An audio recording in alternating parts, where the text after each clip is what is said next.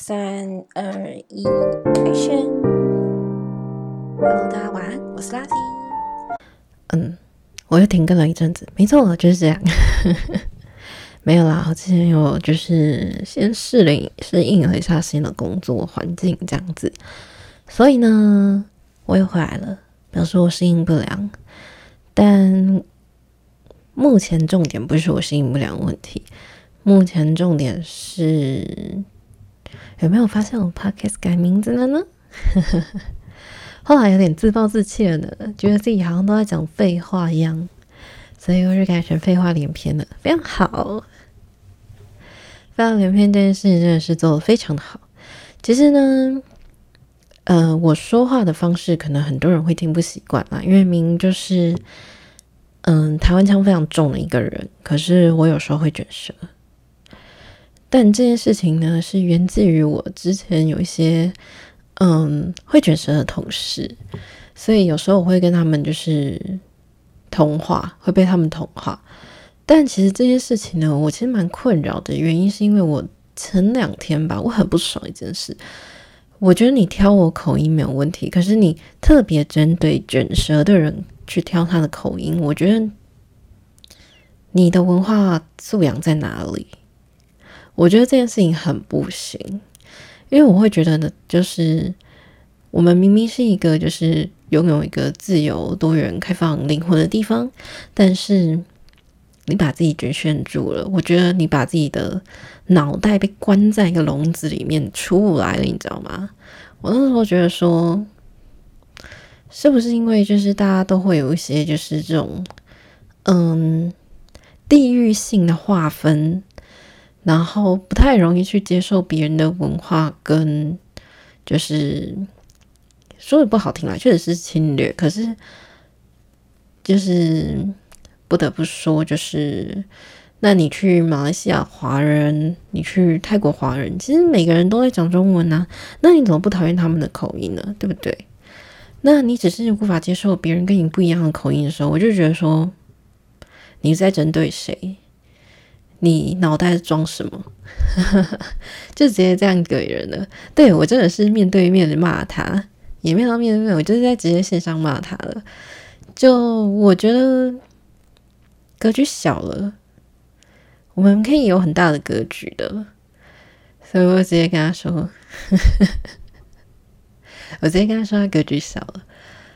但他后来就是说：“哎呀，被他说。”被我说服了，然后就走了。可是我觉得他可能心里没有完全的认同吧，他只是觉得我就是这个主播实在是很容易被点燃，很容易燃烧，很容易生气，然后就是随便道个歉就走了。这种我一直觉得没送。我这两天一直觉得这个人真的很糟糕。好，话说回来。为什么又开 podcast 的原因吗？为了抱怨啊，当然是为了抱怨。没有啦，我还是会分享一些就是关于公关上面的一些说法。就是最近案例有点少，因为毕竟疫情嘛。最近疫情的部分，大家的关注点还是在政府那边。然后开放了嘛，然后执法严谨了嘛。哎，八大场所可以营业嘞。然后我的朋友也约我说，就是问我，就是圣诞节要不要出门？那你知道我是一个非常懒得出门的人。然后一旦要我出门，我觉得真是要我的命啊！可是我又一直拒绝他很多次，所以我很纠结。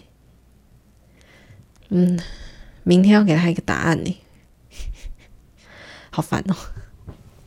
大家会不会有这种状况啊？就是，嗯，任何时候、任何时间，应该还是我这种，就不想跟人家出去，然后很宅，然后每天下班只想回家，然后，嗯，不太喜欢跟人家社交，可能是我在工作上一直很常社交吧，所以我就觉得我没有社交恐惧症，可是我觉得社交对我来讲是一件很累的事情。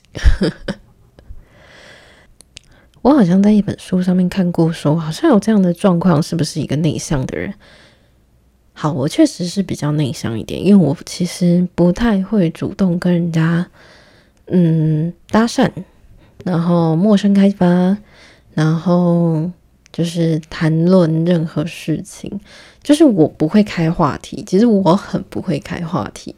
然后我在做很多事情，例如说，我可能在跟客户聊天，我可能在跟我爸妈聊天，或者说我在跟你们聊天的时候，都会有一个重要的主题，我要先找到那个主题，我才能跟人家聊天，你知道吗？所以有时候，如果你就是跟人家聊天的时候，你莫名其妙可能会聊得很深入。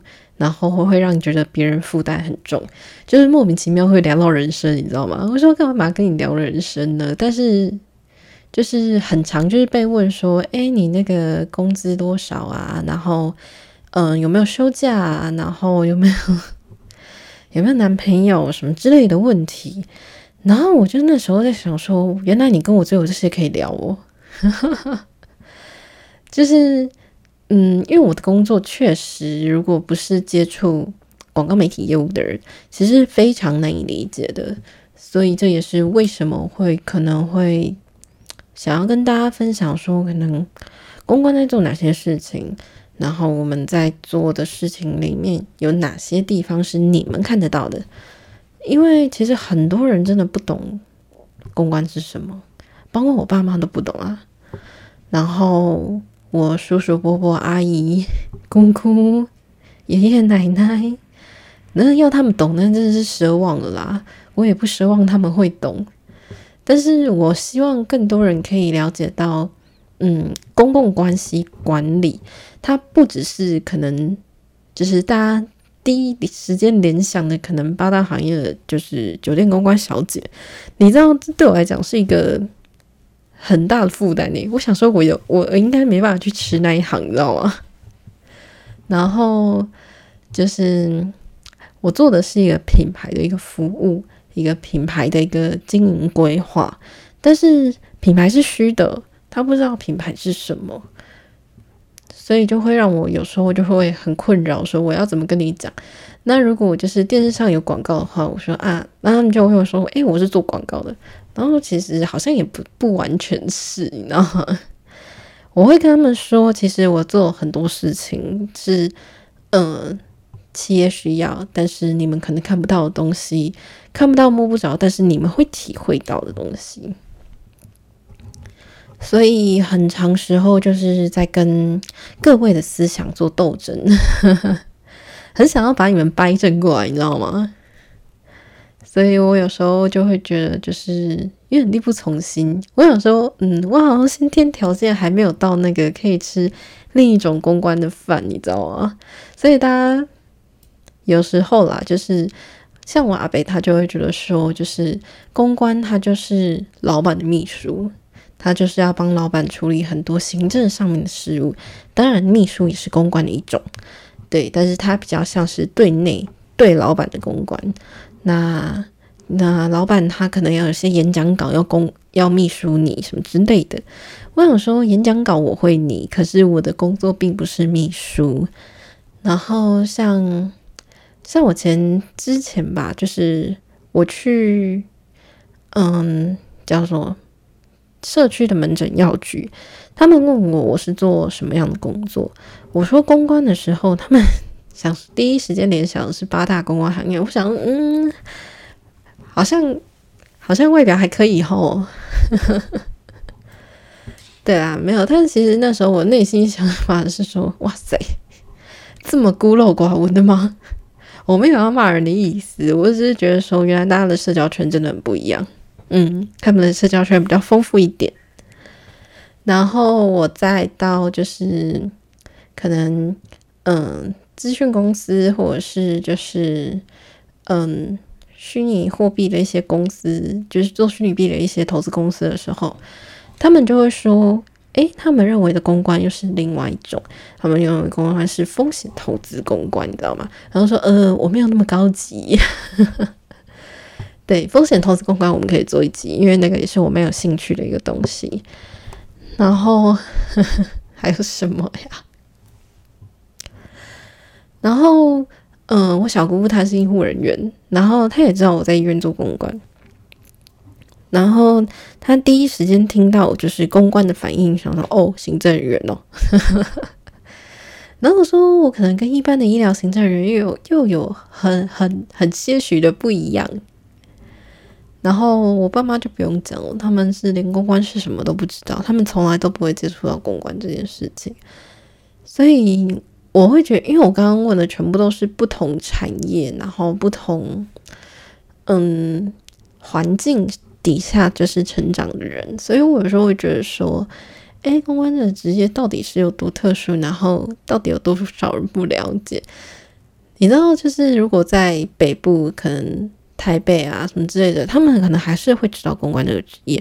但是如果我到了，就是我只要越过新北市的那一条线，我到桃园、到新竹，然后。一直往南走，他们就会越来越认为，就是诶，公关就是那个八大行业的公关。然后想，呃，乡村吗？我没有要骂人的意思，是因为他们在生活中真的没办法接触，可是他们其实才是那个无时无刻都在接触公关形象的人。然后我想说，是我表达不完整吗？我应该说公关形象吗？还是说？我不应该只讲公关，我有时候又开始怀疑自己，你知道吗？我想到底是我的问题还是他们的问题，然后就会很纠结，然后我又纠结，好吧，所以我才会可能一直拖更，一直拖更，然后但是偶尔会发一则这样子。啊，今天只是个废话，废话一篇，就是当初为什么就是。很想要做 podcast，然后把公关这个词、公关这个职业，以及我们在做什么事情介绍给大家。因为我发现实在是太多人不理解了。这对我来讲，嗯，他的就是大家认知的成熟度越高，对我来讲是越有利吧。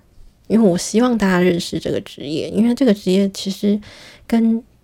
每个人都都相关啊，每个人都息息相关。因为你自己要做自己的公关，你自己的一个像现在大家做自媒体，你自己的自媒体，你要公关，你要怎么公关？你要怎么去做他所谓的一个深入的操作，以及就是怎么样去带动，就是别人可能吸睛啊，然后眼就是吸别人眼球，然后制造话题、舆论，然后议题这样子。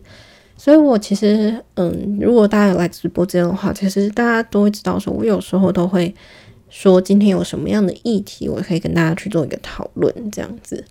所以，如果你有空的话，欢迎就是有空来我的直播间吧，或者是你也可以上网看我的文章，因为我其实一直在做自己的公关，我一直在。尝试着就是用公关的手段、公关的方法，然后让大家了解什么叫公关，以及我个人是怎么样的。因为推广自己嘛，个人品牌。好啦，今天就这样，大家晚安，拜拜拜拜。